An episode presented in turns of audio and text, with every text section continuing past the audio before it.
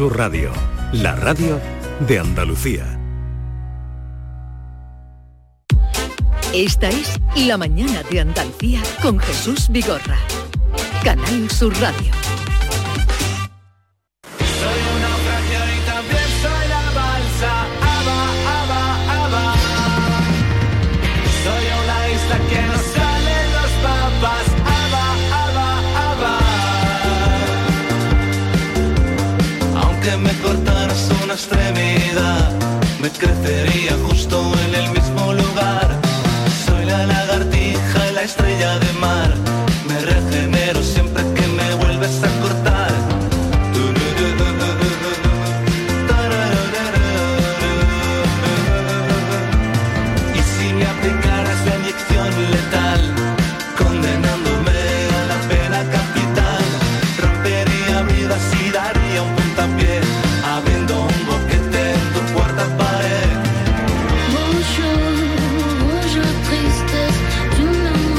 Lucía Echevarría, buenos días. Hola, es un honor volverte a ver después de ¿Cuánto, tanto tiempo. cuánto tiempo llevamos sin vernos? Tú sigues igual de guapo, cariño. No, pero porque tengo la mascarilla, me dices eso porque tengo la mascarilla. Eh, sin mascarilla, da igual. El que tuvo, retuvo.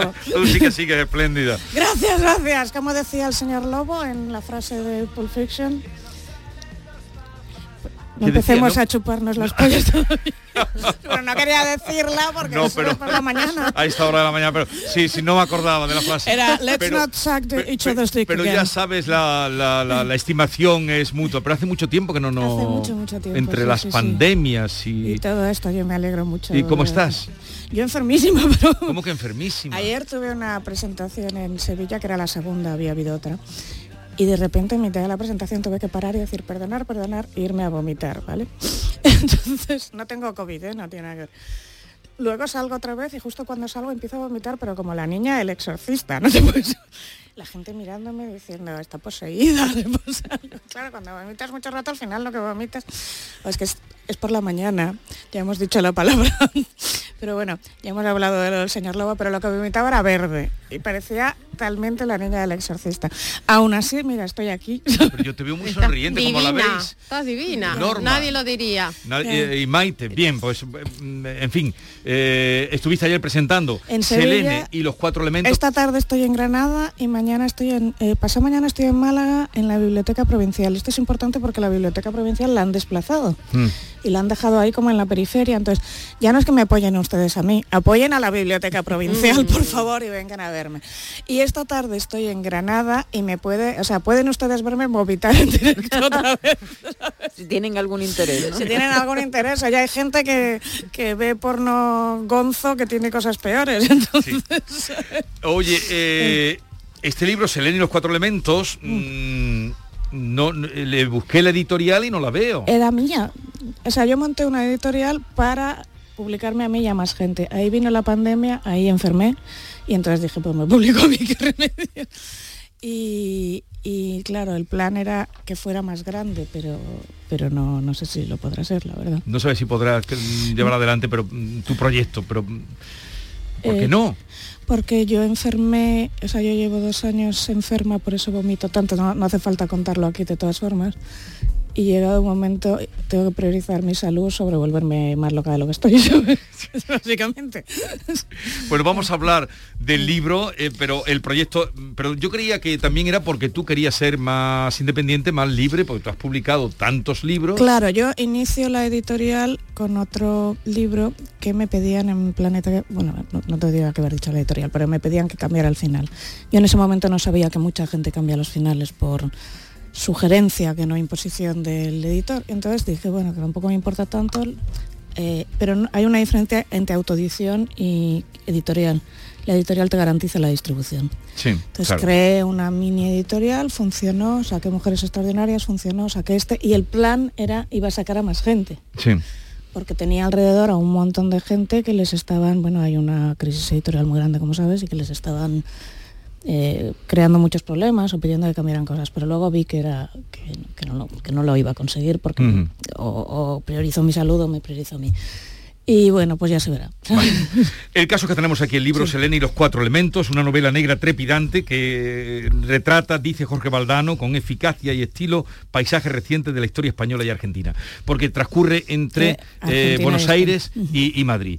Eh, podremos decir, para que se sitúe un poco de lo que hablemos, que Gaia es una mujer madura, muy rica, su esposa es Selene, una joven poeta influencer con millones de seguidores en las redes sociales eh, y que ha desaparecido, Sí. porque estamos en una novela negra. Y Gaia se pone en contacto con Sol, una detective privada, para que le ayude a encontrar a su esposa. Vale. Este es el punto de partida Vale, Hay que explicar cómo de son esta novela negra. los detectives privados en España, ¿vale? En esta novela salen unos que se llaman método 5, se supone que son método 3.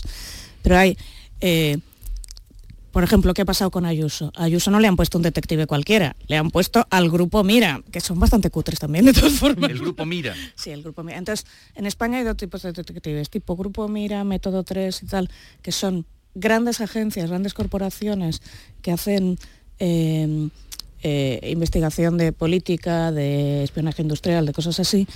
Y pequeñitas agencias, yo me basé en una que se llama Chase, que casi siempre las llevan mujeres que hacen matrimonial y trabajan con un abogado. O sea, tú te vas a separar y el abogado te dice, le vamos a poner un detective, le van a poner una detective que trabaja con ese abogado.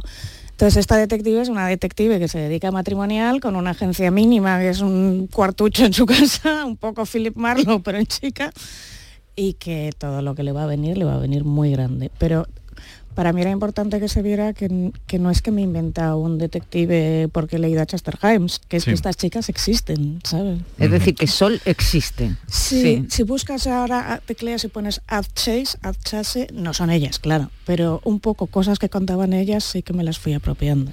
Bueno, la novela, como, como dice Lucia, es trepidante, te mete en unos mundos alucinantes. De fondo está la trata, la trata de blancas, y al final, va- mm, no vamos a desvelar nada del No, libro, por supuesto. se te ocurra. Pero es verdad que al final del libro, eh, eh, eh, Lucía cuenta las referencias, No, yo quería que todo, mira, las referencias reales en las que tú te has basado, ¿no? Para el contar problema la historia. es que yo quería que todo fuera real, Ajá. punto por punto, que todo yo lo iba encajando, le iba cambiando nombres Sí, para sí, no sí. aparecer yo muerta en la bañera como la pobre Natasha Hyde, pero todo es real, todo, todo, todo. Lo que pasa es que lo voy cambiando. Porque yo estaba harta de, de novelas negras que se han puesto de moda, que es que es imposible. Bueno, pues lo más, lo más llamativo. Yo me he pasado muchos años en Vitoria porque trabajaba con el Festival de Jazz, colaboraba, era voluntaria. Claro, la gente que yo conozco en Vitoria leía las de Victoria y se la compraban porque era vitoriana, claro. Está bien, o sea, yo no, no voy a criticarla en absoluto, además son novelas muy bien hechas, pero lo último que se te ocurre en Vitoria es que puede pasar eso, porque en Vitoria en invierno no pasa nada. La gran cosa que pasa ha sido lo de Urdangarín, ¿no? Entonces se ha puesto de moda estos como asesinos en serie, estilo Seven, que no se parecen nada a un asesino de serie o a un psicópata real. Que eso no te lo vas a encontrar en la vida, mientras que tenemos redes de trata de menores en España ahora mismo, ahora, hoy, mientras estamos hablando aquí, manejados por gente mucho más psicopática que no tiene que ir matando mujeres a mujeres, que las matan lentamente y no son siete, son mil. ¿Entiendes? Y aquí en Sevilla, de hecho, también tenéis redes de trata de menores. Mm. Están en toda España, pero en ciudades como Sevilla, Madrid y Barcelona, que acogemos muchos eventos, pues es más fácil que estas redes proliferen. ¿no? Mm. Pero tú has dicho además que eh, esta historia que tú cuentas eh, es eh, libérrimamente inspirada en hechos reales. Sí, está inspirada. O sea, de la historia de la que yo parto era la hermana de una amiga. Pero claro, eh, y además ella sí que consiguió salir, salió por Entre Ríos, tal y como sale Celeste en la novela. Eh, la historia es muy parecida, pero claro, no iba a contar la historia de ella porque la ponía en un brete. Pero cuando yo descubro esta historia y empiezo a tirar por las redes de Fedrina de Argentina y de todo el narcosur que le llaman, empiezo a ver, pero como nadie habla de esto. Y de hecho, eh, Valdano no, pero los amigos de Valdano me decían, es que esto solo le podría haber escrito a alguien que no fuera argentino, porque en Argentina nadie se habría atrevido. ¿sabes? Aquí va a pasar sin pena ni gloria, no se va a reconocer quién es, no va a molestar tanto. Pero allí es una cosa que molesta hablar del tema. ¿sabes? En- entre otras cosas porque, bueno, empieza eh, sin entrar en detalles. El- es una novela, digamos, dentro de otra novela, Exacto, sí. que al final están muy diferenciadas en, en el lenguaje. Bueno, eso me costó mucho. una. Claro, hay, hay- hay a veces que hay un exceso de argentinismo, pero Sí. digo, bueno, tiene que haber ahí Sí, una cosa que. ¿sabe? Eh, relata muy bien la realidad argentina, la realidad política y, mm, y, claro, tocas, abarcas el tema de la prostitución, pero desde lo más bajo, porque inicias la novela con una escena que es muy fuerte, eh, de un abuso con una niña pequeña y con un adolescente, que dices ahí, bueno, ¿esto que me lleva? Y después se ve todos los aspectos de la, todos los espectros y aspectos de la prostitución, desde lo más bajo, la madre que entrega a la niña, hasta las de score que parece que llegan ahí libremente y resulta que están enganchadas por algún tipo de atrapadas en la red. Y atrapadas en la deuda, Sí, atrapadas en la deuda y atrapadas en una cárcel mental, atrapadas en la droga, atrapadas en que nunca han trabajado en otra cosa, por lo tanto no saben salir y, por eso los suelen coger menores de edad. No solo porque son muchísimo más caras, es un producto que van a vender mejor porque lo ven como un producto, sino también porque si esa chica intenta salir y no tiene ni un graduado escolar, ni, ni ha trabajado nunca, ni ha hecho nada en la vida, ni ha podido, ni tiene las herramientas básicas, le es muy difícil salir porque además desarrolla una especie de, relación amorosa con su captor a veces, que es lo que le pasa a Celeste, ¿no? Que bueno, Celeste en realidad es una superheroína y se libra de esto, pero eh, normalmente tienen alguien que las está manejando y bueno, debajo de mi casa había un sitio que ahora ya se puede decir, era, se llamaba Mundo Fantástico y oficialmente no era un burdel, ¿no? Eh, yo con estas chicas traté mucho, entonces ahí lo llevaba un, a las chicas las llevaba un rumano y ellas hablaban de él como maravillas, nuestro tío, nuestro tío, nuestro tío. Entonces una me contó, claro, ella venía de un pueblo en Rumanía donde su hermano se había muerto de una pulmonía en invierno es decir, no habían podido ir al médico, imagínate, no tenían calefacción.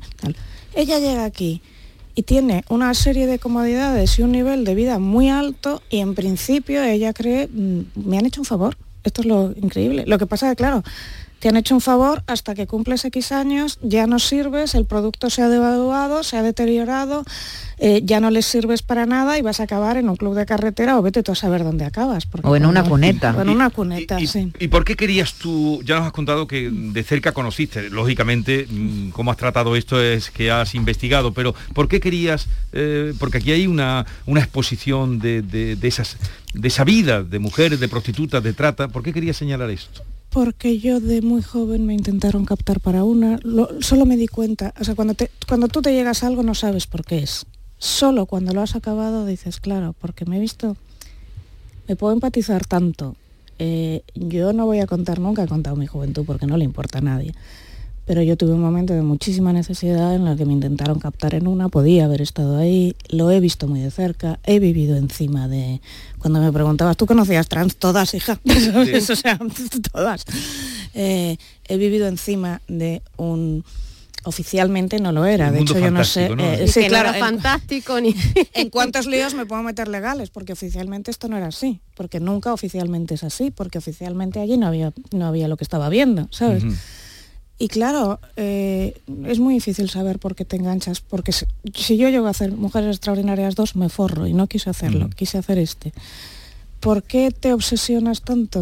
Tendrías que ir a un psicoanalista y que te dijera, te estás enganchando por aquí. Pero también porque trata temas de abusos sexuales en la infancia que yo he vivido y entonces es una forma de catartizarlos y de que estas personas los superen y entonces así los superas yo.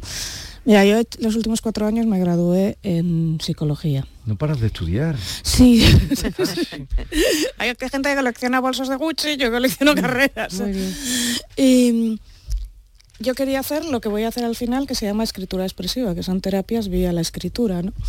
Y entonces me di cuenta mucho de que si tú le pones a un personaje en una situación que se pareciera a la tuya y ese personaje lo supera, tú lo superas.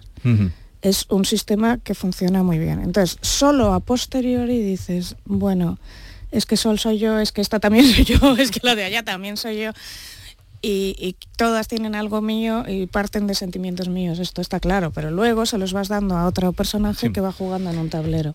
con relación a las mujeres, ¿no? Mm. Son, a Selene le gusta un perfil muy determinado de mujeres, le gustan en principio, digamos, por etiquetar mujeres casadas, que deberíamos pensar que son en principio heterosexuales, mm. ricas, eh, ¿por qué eliges ese perfil? ¿Por qué no vas directamente, no sé por qué ese perfil? Porque conozco a muchas chicas así. Eh, es decir, el mundo de no sé, tipo de Elward, o sea, el mundo de lesbianas que se relacionan solo entre sí, que hacen mundos endogámicos, tiene mucho ese perfil de mujer que se fascina con chicas mayores, es un clásico. ¿Por qué Selene lo hace en particular? Pues porque no ha- ella viene de, un- de una infancia en la que su madre le ha abandonado, en la que le ha sustituido por otros hombres y simbólicamente va buscando madres a las que hacerles la vida imposible. Entonces, mm, de todas formas me, bas- me basaba en, tengo otra amiga que es que era una, otra, otra y ¿por qué les gusta robárselas a hombres? Por una especie de subidón. Esto se ve también mucho, hay muchos hombres que se van siempre con mujeres casadas. Debussy, Claude Debussy, este tuvo una y otra y todas eran casadas desde la primera a la última y, no le dio tiempo más porque ya se murió, ¿sabes? Entonces, este perfil, sea un hombre o una mujer, que le roba las, las parejas a otra persona, que bueno, te puede pasar una vez, pero no cuatro, como a Claude Debussy, ¿sabes? Es porque tiene un conflicto con la madre y un conflicto con el padre y entonces así lo puedo arreglar. Es como, desde pequeño yo no he podido cambiar esto, pero de mayor sí. Claro, esos perfiles no son conscientes de por qué lo hacen, no son conscientes de cuál es la motivación, porque si lo supieran ya no lo harían. Pero es un perfil bastante común. A mí me extraña que, bueno, seguro que ahora pensáis y decís, uy, mi amigo Mm. Ah, pero hay gente que siempre va a buscar a personas que están ya en pareja. Bueno, Selene y los cuatro elementos de Lucía Echevarría que presenta hoy en Granada. A ver, es muy importante, por favor. Si Gra- estás en Granada, avisa a todos tus amigos que es a las 7 en la FNAC, porque si yo me voy a morir y voy a vomitar otra vez, al menos que tenga un público, ¿sabes? Que esto sea en, en aras de algo. Se Y ma- muy viva. Pasado mañana en Málaga, tú me ves, pero... Yo te veo. mm, eh, eh, ¿Cuál es tu revolución ahora? Eh, curarme, Porque tú sí. siempre- yo quiero ¿Sí? curar- No, en serio. Pero de hecho, yo es- iba a entrar en prácticas ahora, me habían ya contratado en un gabinete, iba a hacer esto. Y yo tengo un psiquiatra de la Seguridad Social, y siempre lo digo, porque todo el mundo se queja de la Seguridad Social, oiga, a mí este señor me trató muy bien. Y claro, porque yo empecé con una serie de problemas y el médico me dijo, este es el cuadro de estrés más claro que he visto en la vida, tú tienes que irte a un psiquiatra. Ah, bueno. Me cayó un señor muy majo, encantador, y se sentó conmigo y me dijo, ¿tú crees que vas a poder con una promoción del libro, unas prácticas, no sé qué? Y dije, no.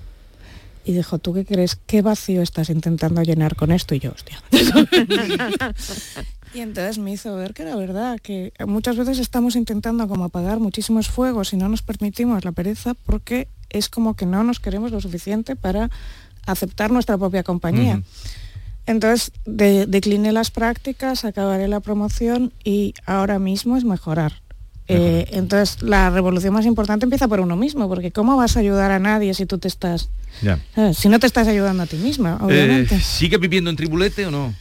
Eh, no, ahora vivo en- encima de, fíjate. Bueno, no, pero tú vivías en, Sí, en sí, Lavapiés, sí, en la calle Tribulete. Pero ahora he subido, he ascendido en la escala social. ah, ya, pero eh, me- Sigo viviendo en Lavapiés. Lo que pasa que precisamente me fui a este sitio encima del mundo fantástico porque como debajo había un burdel, aunque no se puede decir que es un burdel, un presunto burdel, pues, pero- pues me salía la casa muy barata, muy barata. Entonces, ¿qué pasó?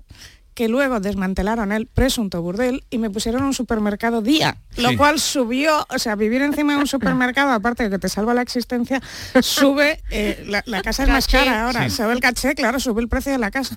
Pasé de vivir en una casa que a vivir en una casa encima de un supermercado.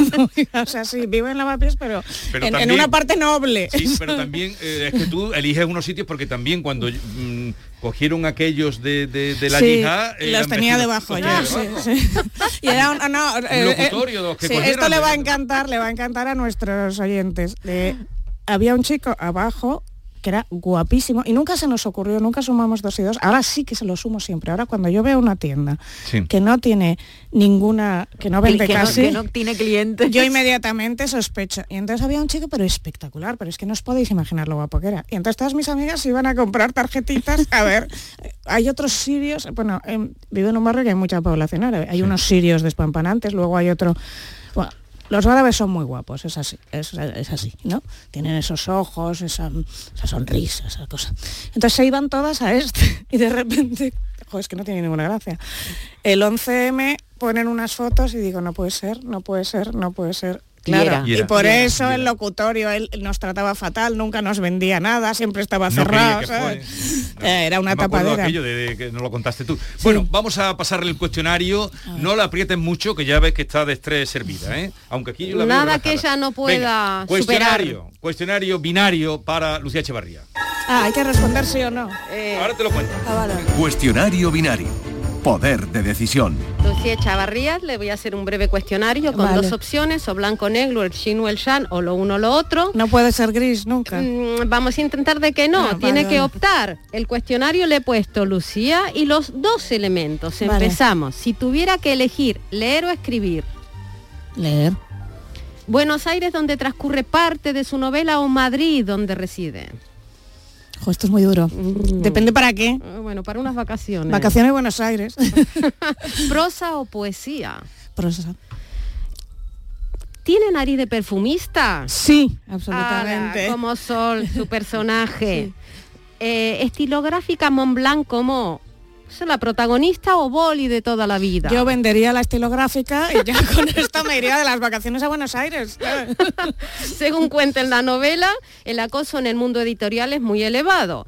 Le han hecho proposiciones... Sí. Ah, es que no, no hace falta ni que te diga la segunda opción, tímida o lanzada. Eh, sobrecompensada. Es decir, que parezco, soy muy tímida y lo sobrecompenso, pero en situaciones que sí me importan soy muy tímida. Ordenado caótica. Caotiquísima. en la vida Como real. Selene, como Selene también. En la vida real de que ha tenido más, metafóricamente hablando, de susto, susto, muerte, muerte, como en su novela, o de tranquilidad. Me susto, susto, muerte, muerte. Esto se veía venir. Sí, Alejandra Pisanic, Sí. una la escritora favorita de Selén, dice, no hace falta escribir para que otros lo entiendan, hay que dejar todo en entredicho, hasta vos misma. ¿Usted se entiende siempre o No, hay- nunca nada así soy. O sea, ¿por qué te crees que me gusta tanto Alejandra Pizarnik? He tenido la suerte de, de sobrevivir, porque ella no pudo, pero sí. Este libro lo ha escrito como se come una ballena mordisco a mordisco, leo textualmente, o lo ha escrito del tirón. Como se come una ballena mordisco a mordisco. Este es el, expliquemos a los oyentes que es el psicópata el que lo dice, ¿no? De, yo voy a, consigo las cosas como se come una ballena, ¿no? Champán, champán, Lauren Perrier como Gaia o Agua Vichy como Sol. Hombre, champán. ¿Sabría hackear la cuenta de un banco como hace uno Ángel? Uno de No, pero sé hackear un teléfono. Y cuando se lo he demostrado a amigas que es muy simple y se dice en la novela, han flipado de que sea tan fácil. ¿De Pepito Grillo como su detective o tupido velo y a tirar para adelante? Pepito Grillo. ¿De autocontrol o a grito pelado? Intento de autocontrol, pero no lo consigo. Y para terminar, en la contraportada sale usted apuntando con una pistola. Sí. Pero a la hora de matar, también metafóricamente, ¿con qué cree que sería más, o no metafóricamente, más efectiva? ¿Con balas o con la palabra? Con la palabra siempre, porque con balas puedes herir, con la palabra puedes matar y destruir. sí. Con la, palabra, con la pistola puedes herir, con la palabra puedes matar. Bueno, Lucía Echevarría. Bueno, con eh, la pistola también puedes matar, pero Sí. con la pistola hay posibilidad de fallo, con Pero- la palabra no. hemos entendido. me gustaría Yo no sé- enfrentarme a ti, ¿eh? Yo no sé cómo siendo tan rápida y todo, cómo, cómo, cómo no, en fin. eh, Hay que repetir varias veces Granada, Granada. Granada mañana, Granada, Granada, no, ma- no, Málaga. Granada hoy, Granada, Granada hoy. hoy, esta tarde, a las 10 17 en la snack. Y estoy enferma y agradecería mucho que alguien viniera a verme, porque si no... Por si te voy a- tienen que echar una mano. Sí, por si me tienen que echar una mano. Vale, y- Mañana Que Málaga... vaya algún médico. Y Málaga no solo por verme a mí, sino por ayudar a la Biblioteca Provincial que les han mandado al extrarradio de una forma mm, que yo considero, como diría Ayuso, injusta y cruel. Entonces, que pues para apoyar De- a la de- biblioteca. ¿Desde cuándo no ves a Isabel Díaz Ayuso? Pues la vi hace poco en la asamblea, fíjate, y pasó divinísima, porque ella va vestida siempre divinísima, y me extrañó lo, ba- lo bajita que era, es muy bajita y muy pequeñita. ¿Pero has tenido trato con ella? Muy poco, hola, hola, ¿qué tal? Ya está, ¿sabes? No, en circunstancias Bueno, sociales. eh, Lucía, cuando tengas dinero te Pero bueno, que, la- contrataré que lo de que- Ayuso sería maravilloso para hacer un novelón. Pero fíjate, en mi Ponte libro ello. hablan de esto, de Sí. cómo, cómo le habían ya recordáis que le pusieron, en el libro no se dice quién es, pero que le pusieron ya eh, micrófonos a Alicia Sánchez Camacho. Que en, el PP tienen esta En un flo- en un florero. en un florero. Bueno, oye. A llamar a detectives, que es muy para, para hacer una novela. Yo Bueno. estoy muy fascinada con la Pon- historia. muy ponte con ella. Oye, eh, que me ha alegrado muchísimo verte. Yo también, Venga. muchísimo. Recordar Hasta la Granada esta Granada, tarde, hoy, esta Málaga tarde, mañana. mañana. Adiós. Adiós, gracias.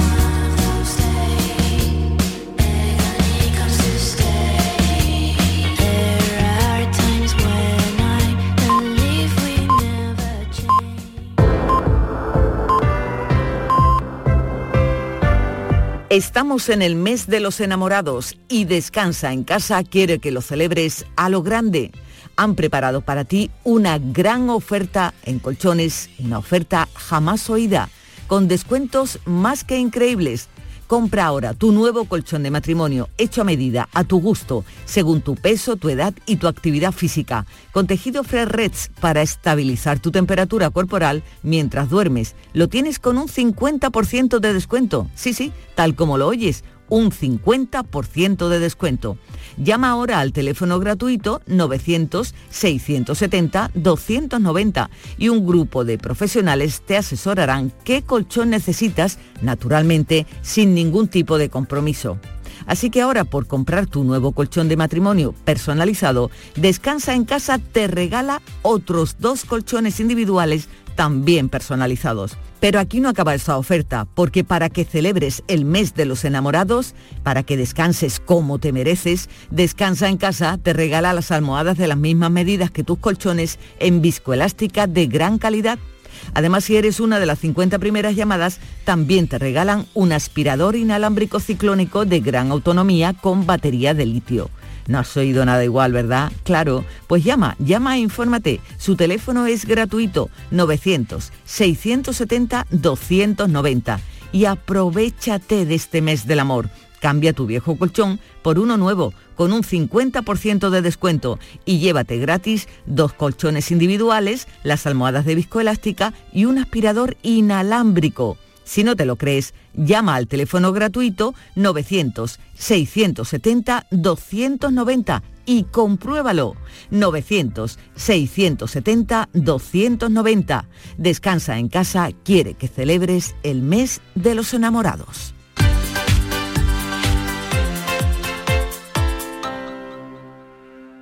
Ya tenemos lista su cabaña de siempre. Las almohadas a su gusto, de pluma para el señor y ergonómica para la señora. Y nos hemos tomado la libertad de dejar fuera del minibar las botellitas de agua para que estén a temperatura ambiente, para cuidar la garganta de la señora. Sueldazo del fin de semana de la 11.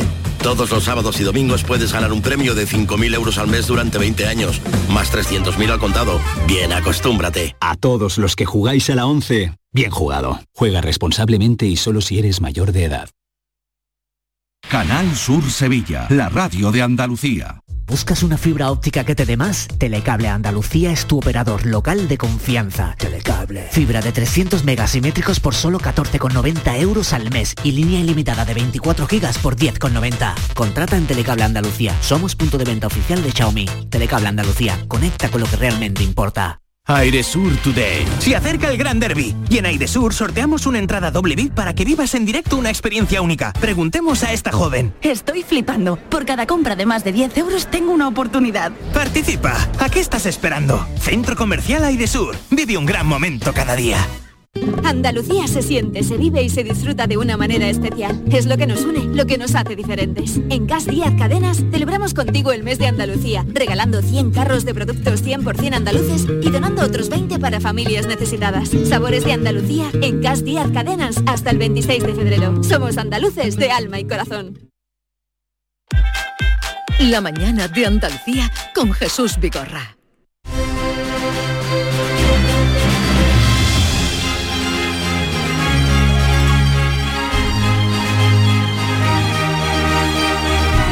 Es viernes y El pollo lo sabe. ya no ponemos ni siquiera... eh, Pues eh, se pierden lo mejor. No tenemos tiempo de, de- de- de bailar, el pollo lo sabe, La Maite. gallina también. Ay, Dios mío, vamos siempre corriendo. Eso es porque Bernardo Ruiz eh, trajo seriedad a los viernes. La Ay. Andalucía de Bernardo, buenos días. Buenos días, Vigorra. ¿Qué tal estás? Fantásticamente bien, como de costumbre, como cada viernes. Me alegro oírte decir eso. Muchas gracias. Me acaba de llamar hombre poco, poco alegre, te has dado cuenta, ¿no? Del... Le has dicho hombre poco alegre. Dice, no, dije hemos que- perdido buenas costumbres. Decir que Bernardo intervenga no es una buena costumbre. Eso lo dijo Vigorra. Yo dije que el pollo lo sabe nada Jamás, más. jamás. Bueno, eh, hoy vas a hablar de los caracoles. De los caracoles. Pero no es un poco pronto, Bernardo. Hoy se inaugura la campaña del consumo de caracoles ¿En en, puestos ambulantes en Córdoba. Sí. Y, hasta el próximo 16 de pero, junio. pero eso no es no es la primavera más bien que el, que, que lo, que el Hoy invierno. precisamente vamos a escudriñar en la historia de esta tradición, que es clásica de Córdoba, aunque no exclusiva de la capital de la mezquita, y primitivamente eran los meses de abril y mayo. Pero posteriormente se extendió hasta mediados de febrero y se prolonga durante cuatro meses en puestos ambulantes. Apenas hay en bares habituales donde la concurrencia cordobesa acude para consumir otro tipo de viandas. Entonces los caracoles son prácticamente exclusivos de los puestos y, eh, efímeros que se instalan en diversos puntos de la ciudad de Córdoba. Entonces, hoy inauguran, qué adelantados, pero en esta, por estas fechas han abierto otros años. Sí, siempre, siempre por el puente de Andalucía, un poco antes, un poco después, pero el Día de Andalucía es el, el día señalado para la inauguración de, de la tradición de los Eh, caracoles. en Córdoba instalan, eh, he mirado esta mañana, mm, Bernardo, 36. Sí, ha habido 36 años con, puestos de con caracoles este prácticamente año. 50, pero este año ha sido simplemente 36 puestos. ¿De, de dónde vienen los caracoles? Son de invernadero habitualmente. Antes, primitivamente, que hoy vamos a hablar precisamente de eso, porque ¿sabes quién es la primera persona que habla del consumo de estos moluscos? Plinio el Viejo, de la antigua Roma, siglo I después de Cristo, ya habla de que en la antigua Bética Sí. se consumía este tipo de moluscos. Ya, ya absorbían caracoles. Efectivamente, en el siglo I de nuestra era. Y curiosamente, el Ayuntamiento de Córdoba eh, de- destina este tipo de licencias municipales desde el año 1917. Primitivamente era una comida que consumían los obreros con menos capacidad económica. Le- en Córdoba le llamaban el marisco del pobre. Efectivamente. ¿Por qué? Porque eran agricultores con escasos recursos económicos los que buscaban en el campo los caracoles y posteriormente en las casas de vecinos los cocinaban diversos eh, agricultores con la ayuda de varias mujeres y iban después y- con, con unas alforjas, con unas capachas llenas de caldo y caracoles y vertían en un, en un vaso o en una pequeña jarra de hojalata. Entregaban a aquellos que lo querían del extrarradio y por una pequeña cantidad pues saciaban el hambre después del jornal porque no había mucho dinero para cenar a diario, por tanto era la cena en los meses de abril y mayo.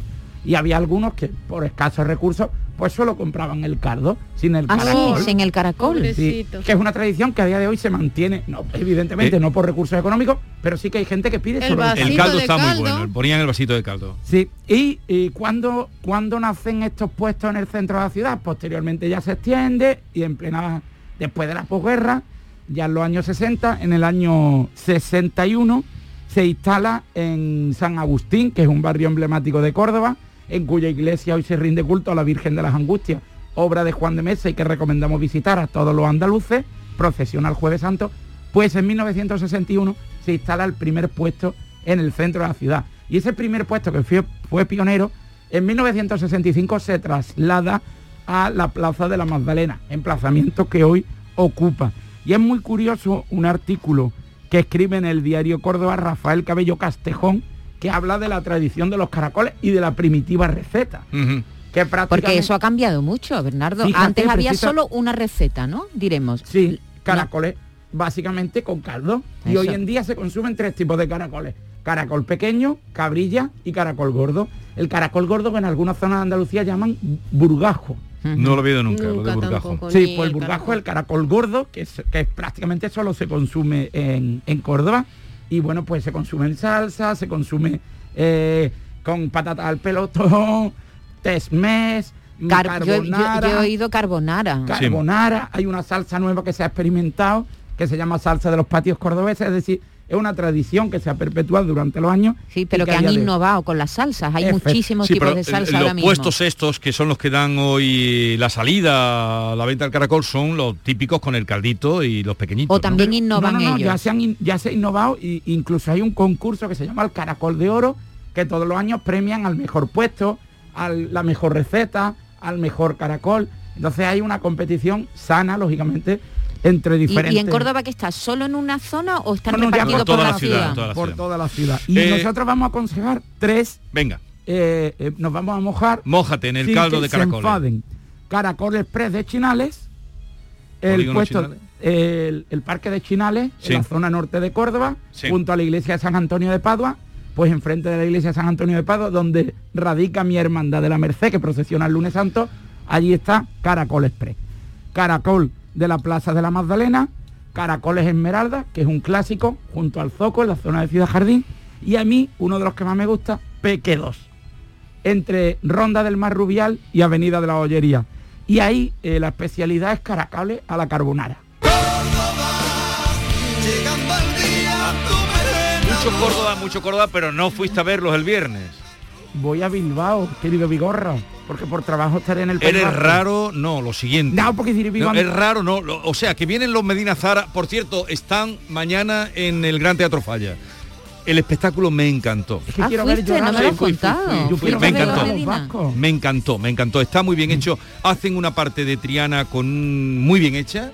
Y luego, ¡plac! Sus éxitos. Meten esta canción y el rock, entonces ya el escenario se vuelve loco. Me encantó. ¿Qué canción, qué canción? Por los rincones que a ti te. Ah, yo no sé. ¿sabes? Bueno, vamos a, vamos a hablar ahora con Café Quijano. No, se pierdan si tienen ocasión de ver a Medina Zahara, estarán mañana en el Gran Teatro Falla. Y ahora vamos a ir con los Quijanos. Perfecto. Usted manda, usted es el rey ¿Te, de las te caletas. vas, te quedas o el, el rey de las caletas? ¿Dónde vas este fin de semana? Yo soy un fiel servidor. ¿Dónde vas? Yo este fin de semana a Zuaga y a Llerena, provincia de bueno, Badajoz. qué bien. Ya, pues entonces venga, tira ya que Por no la llegues tarde. Eh, me, me- me despide ya. ¿Te quieres quedar a ver a Es un con los placer estar con vosotros. Pues entonces quédate. Venga, quédate. Pues claro. Aunque eh, es que Me mudo de silla. múdate de Como silla. decía el chiste. Es que lo, del frisante no te lo No, perdono. es que habéis perdido la tradición, habéis perdido un poco la tradición, tú sabes. Los pobres de Andalucía cuando le decía el padre al niño, niño coge el botijo y preguntaba al niño, ¿qué pasa? ¿Que nos mudamos? Sí. Ah, sí, sí, sí, exacto. ¿Qué pasa? Que nos mudamos. Ah. Ay, bueno, venga, cámbiate de silla y luego te, eh, te doy... Tenía aquí para ponerte una pregunta, pero no. Vamos a ir con los Café Quijano en un momento que mañana actúan... ¿Dónde actúan mañana? En Granada, ¿no? Sí, sí, en Granada. Ahora te lo cuento. con en los Granada, hermanos Quijano en en, un el momento. Palacio de Congresos de Granada, Venga. concretamente.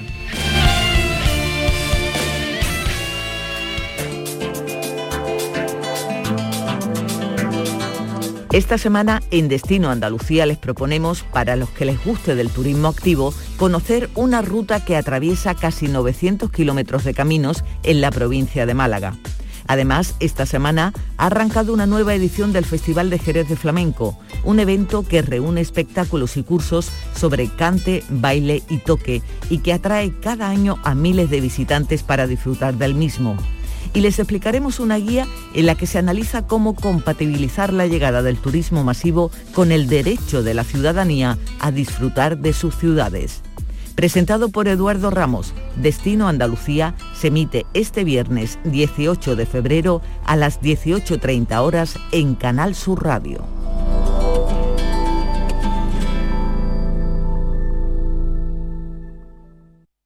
Desde Frutos Secos Reyes tenemos algo que contarte y te va a encantar. ¿Eres de pipas con sal? Estás de suerte. Lanzamos las nuevas pipas con sal del tostadero de Reyes. Más grandes, más ricas y con un sabor mmm, que no querrás otras pipas con sal. Pipas con sal del tostadero de Reyes. Las del paquete negro. Tus pipas de siempre. Celebra con nosotros el Día de Andalucía. Esta semana en Lidl podrás encontrar todo lo que necesitas, como las patatas Moyano desde 1,35 euros o queso de cabra pinsapo a 2,09 euros. Es andaluz, es bueno.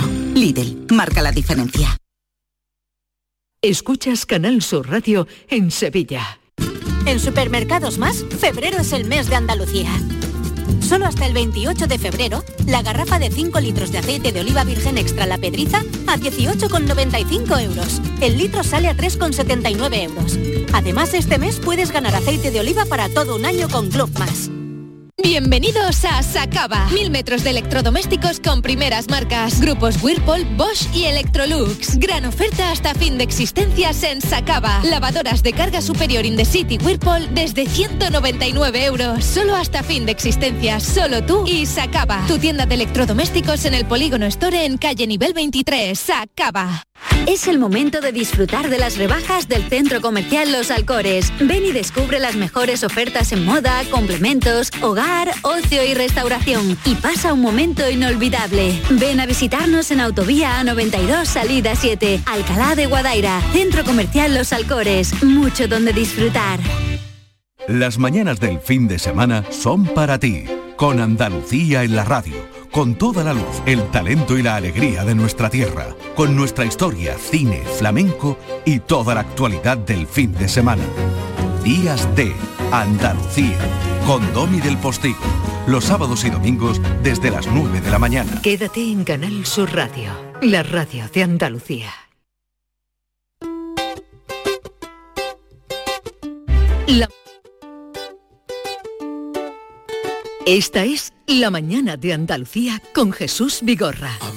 Canal Sur Radio. Esa noche en Manhattan, con mi amigo Zapata.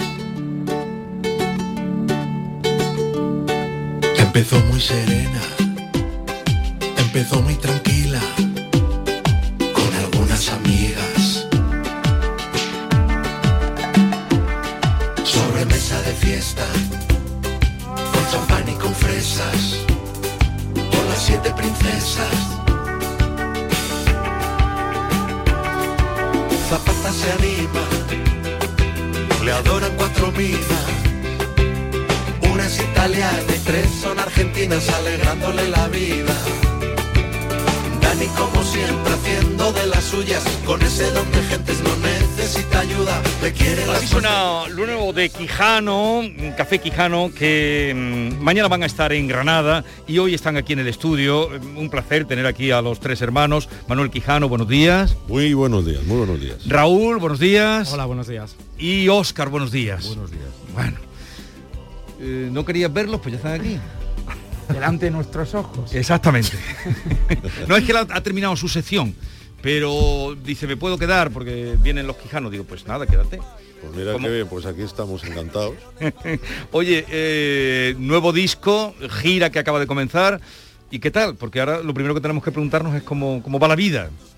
Pues la vida va bastante bien. Afortunadamente no nos podemos quejar más allá de lo normal. Cuando nos preguntan cómo está, decimos, bueno, pues estamos muy bien dentro de la gravedad. Porque, bueno, somos conscientes de lo que nos ha tocado vivir, de lo que seguimos viviendo y de lo que creo que todavía nos queda por delante. Pero aún así estamos eh, agradecidos y, y orgullosos de poder tocar en una situación como la que estamos viviendo, efectivamente, que es todo un todo un privilegio. Y con mucha ilusión, ¿no? Porque el día Muchísima. 25 sale el disco, sale Manhattan.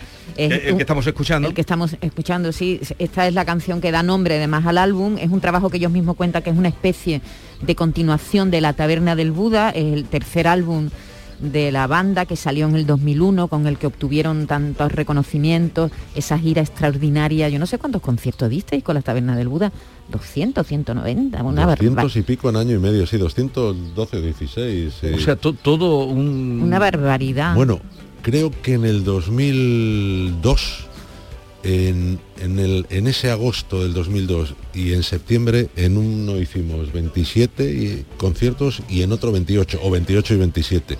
O sea, sin apenas el descanso, uno Descanso. tres días de descanso y en otro mes dos. Y era, fue, yo creo que es lo más... Y, y además hay una cosa muy curiosa, Jesús, es que os habéis ido a Los Ángeles a grabar eh, con los mismos músicos con los que hace 20 años grabaste La Taberna del Buda. ¿Qué, qué pretendíais conseguir? ¿Por qué hicisteis eso? A ver, Bueno. Óscar. Bueno, la verdad es que como, como bien decís, queríamos hacer eh, una pequeña o una continuidad de lo que fue la taberna del Buda con ese sonido, que bueno, pues es un término, el sonido quijano, un término que acuñasteis vosotros los medios de comunicación. Y bueno, pues queríamos que, que- que tuviera la misma dinámica, el mismo. Y bueno, pues por eso nos fuimos allí. Estuvimos con toda la gente que, que- que se grabó, que se grabó en aquella ocasión hace 20 años. Volvimos, algunos ya no estaban, no estaban en activo, porque bueno, pues esta gente con la que grabamos hace 20 años tenían de aquella pues 55, 60 Ujú. años a lo mejor. Te contaban unas historias alucinantes, había muchos había estado en busto, que eran gente, bueno, pues eh, gente que había vivido musicazos a nivel máximo y habían vivido esa época y bueno, pues pues claro, el tiempo pasa para todos y cuando volvimos esta vez pues estaban un poco más mayorcitos algunos. Pero bueno, eh, fue una parte de la grabación que se hizo ahí en Los Ángeles, también la hicimos en, en Miami, también estuvimos en León, como siempre, siempre en, que podemos hacemos algo en nuestra casa, queremos tener también el, la impronta de, de- de- de los pies en el suelo de lo que es estar en nuestro terreno, en nuestra casa. Y la verdad que bueno, el resultado ha sido redondo, el CD, lógicamente, del que estamos muy contentos, muy orgullosos y bueno, pues con muchas ganas de presentar al público. Bueno, mañana estáis en Granada, en el Palacio de Congresos de Granada. Es la primera actuación que hacéis en Andalucía, ¿no? Con esta gira. Sí. Creo que sí, porque yo he estado viendo todo lo que habéis hecho y no la primera. Efectivamente, hemos estado más, eh, hemos comenzado por el norte España y, y bueno, pues ahora toca con este buen tiempo que tenéis aquí, que esto es una maravilla. Y, y la relación con Andalucía sí debería caer algo de agua, porque no veas tú cómo va a estar, Ya, debería caer eh. algo. Pero entiendo que venir de Sí. que habéis llegado es Sí, espectacular. pero ¿eh? fíjate que es cierto, debiera caer agua, pero hasta en el norte, que estamos eh, nosotros pasando mucho frío, eh, tampoco hace frío, pero no llueve. O sea que también estamos en una situación, yo creo que todo el mundo, ¿no? Pendiente del agua. Y bueno, pero aunque por lo menos eh, venimos aquí, vemos el sol. Hemos llegado ayer y salimos por la mañana. Ayer, cuando llegamos a, a Sevilla, habíamos salido de León por la mañana con dos grados bajo cero. Le sobraba pero, todo pero, aquí. pero a las 9 de la mañana, no, que no, no, no era a las 4 de la mañana ni a las 5, Sí. a las 9 de la mañana. Y hemos llegado aquí, hemos visto este sol y esta alegría que siempre caracteriza a esta ciudad y nos ha cambiado el ánimo. ¿Con Andalucía o habéis tenido buen rollo siempre, no? Siempre excelente. Bueno, ¿quién no tiene buen rollo con Andalucía, no? Bueno, oye, que no lo tenga se lo pierde, ¿no? Pero digo que, que vuestra música, Sí, sí. vuestra música ha sido aquí muy, muy bien acogida. Y, y luego vais a estar, eh, la próxima que tenéis en Andalucía es el 18 en Jaén, en el Teatro Infanta Leonor, y el 19 de marzo, digo esto para quienes nos estén escuchando, en eh, Almería, en, el Auditorio Maestro Padilla, que también es un espacio grande y, y estupendo. Ahí estaremos, sí. Y luego ya queda un poco lejos, pero en Sevilla, eh, el último de los últimos conciertos bonitos y, y preciosos que hemos recordado eh, antes de la pandemia, o que recordamos siempre, es el que hicimos en el Cartuja Center. Ajá. poquito antes de la pandemia y volvemos a noviembre, en noviembre al, al mismo sitio. O sea que estamos más o menos eh, en contacto con, con Andalucía continuamente, ¿no? Siempre hay algún punto de, de conexión. Bueno, vamos a escuchar otro adelanto porque el disco sale el día 25. Tenemos Manhattan que escuchábamos. ¿Quién era Zapata? Bueno, era y es. ¿Quién es Zapata? Pues Existe mira, Zapata. Zap- Sí, hombre, Zapata. Y buen amigo. recientemente además es un buen amigo. Es, pues quizás sea de los pintores más reconocidos a nivel mundial ahora mismo. Acaba de, de- de subastar una de sus obras, eh, pagó una millonada en Sotheby's en, en- en Nueva York. Y es uno de los pintores eh, contemporáneos, mallorquín. Así yo no, así no lo encontraba yo porque yo estaba buscando Zapata músico y me, Ah, claro, y salían no, otros. Es que en este Digo, grupo, pues, en este grupo hay puede- nivel. Hay nivel, En hay este grupo hay nivel. Digo, porra, no encuentro ningún, no encuentro No, quién es pues si Zapata. buscas Domingo, Domingo Zapata, Sí. además es un tío con un carisma extraordinario, vive en Nueva York hace muchísimos años, pero como decimos, ciudadano del mundo. ¿eh? De hecho, hace no mucho tiempo salió, yo creo que los informativos, Sí, sí, aquí estoy viendo, aquí estoy viendo. como que el pintor del mural más grande se había hecho en Nueva York, lo hizo en Y es amigo vuestro, ¿no? Y Es habéis amigo pasado más de una noche con él. y más de una. Más de una y más de dos, ¿no? Y entonces este, este es el- la historia de una noche con Domingo Zapata y con otro amigo también en, en- en aquel lugar de Nueva York que es un cabaret muy emblemático, que claro, dices cabaret y suena siempre un tanto canallesco el término cabaret, pero eh, es un lugar, eh, bueno, contamos ciertas cositas en la canción, muy dulcificadas, obviamente, para que sea para todos los públicos.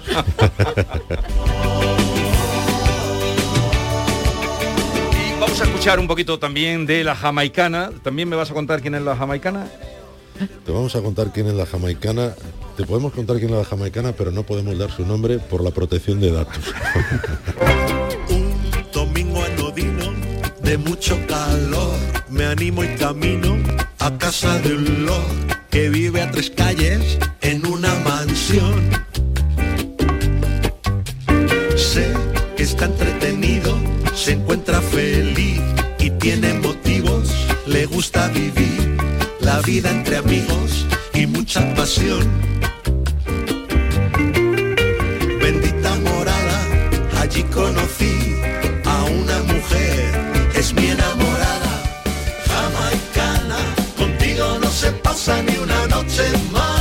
así suena y así sonará mañana en el Palacio de Congresos, porque tenemos unos minutitos y por eso preferimos charlar con vosotros.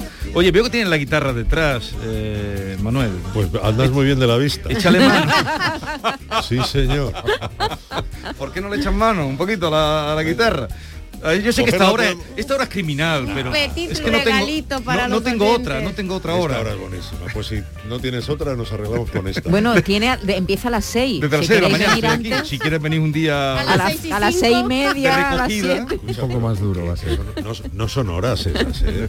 No son horas flamencas. No son es horas, flamenco. no, no. Vamos, si hay que venir, venimos, pero vamos, que si No, puede ser a otra de hora. vuelta, cuando vengáis de vuelta. Eso, cuando vengamos de vuelta. Pues mira, te- te- te- efectivamente, tenemos la guitarrita a ti aquí. Te tocamos un trocito de, de, de esta jamaicana. Por ejemplo. Por ejemplo,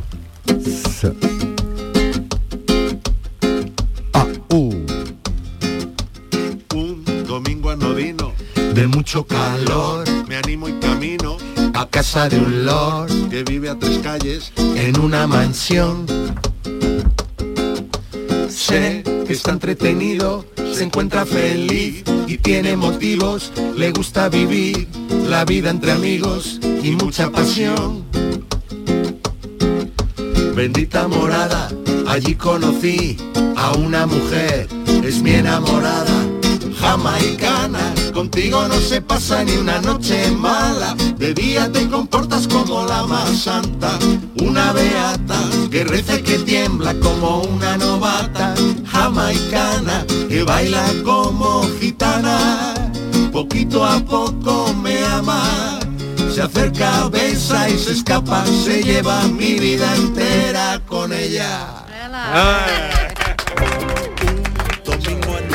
Son como películas, vuestras canciones son como pequeñas novelas o, o películas, historias, Ahora lo que, todas. lo que ¿eh? habría que saber es quién es el que tuvo más eh, contacto con la jamai- jamaicana. Pero vamos al cuestionario. Vamos a hacer, Eh, chicos, hermanos. es muy difícil. Quija- no, Te lo esto digo es porque, nada más porque que- a lo mejor tenemos que irnos. No, no. No, Mira, les voy a someter un breve cuestionario donde vamos a ver el grado de conocimiento fraternal y musical que hay entre los hermanitos. Uy, uy, Manuel, Raúl y Oscar, empezamos. ¿Quién de los tres era el más trasto de pequeño? Oscar. Manolo. Oscar. Oh, no hay, no hay concordancia. Manolo, Oscar. Continuamos. ¿Quién de los tres es el más chivato? Esto es importante. Oscar. ¿Quién de los tres el más creativo? Oscar. Oscar, Oscar, te llevas el campeón.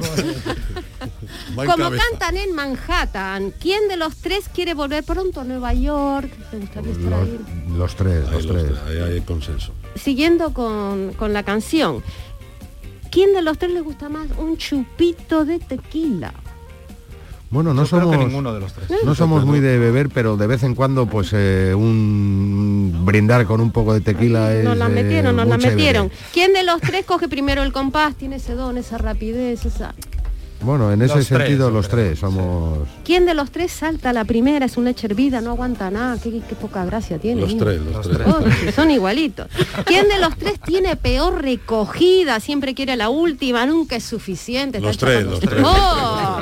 Qué maravilla del mundo. ¿Quién de los tres le sienta peor la bebida? Que yo no bebas más, que te estás poniendo malo. A los tres.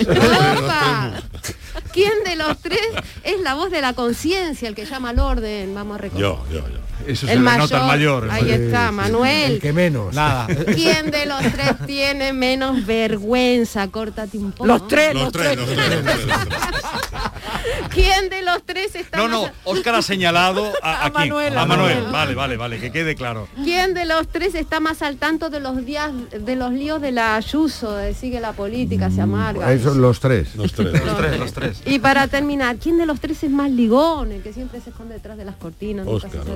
No, no, los tres. En ese sentido sí que eh, se- Sí que somos los tres igual Los malos. tres. Los tres igual de, De ligones. Desgraciados en el amor de No, no creo, Manuel, no creo. Escucha, ponemos mucho interés, hemos puesto mucho interés toda la vida. Pero Pero no me lo creo. no, bueno, hombre. la Hombre, verdad- algo cae, La ¿no? verdad no, no, no podemos Hombre, ser no falsos modestos. No se nos ha dado mal. Tenemos un amigo que además nos acompaña hoy, que ha venido con nosotros de León, que tuvo una frase gloriosa hace muchos años y que creo que no hay eh, frase más certera en cuanto a- al, al ligue se refiere y que dice que no ligan los guapos, sino los listos. Nosotros ni hemos sido guapos ni listos, pero hemos tenido mucho pico y entonces entre con lo de la palabra parece que íbamos hilando un poquito las cosas a veces y hemos sido afortunados. El, Solo- el lenguaje andaluz diríamos que ligan los salameros.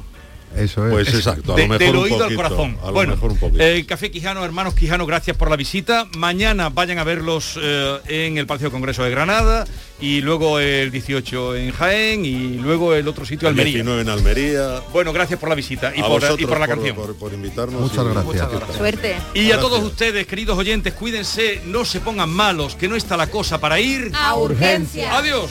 Con ella.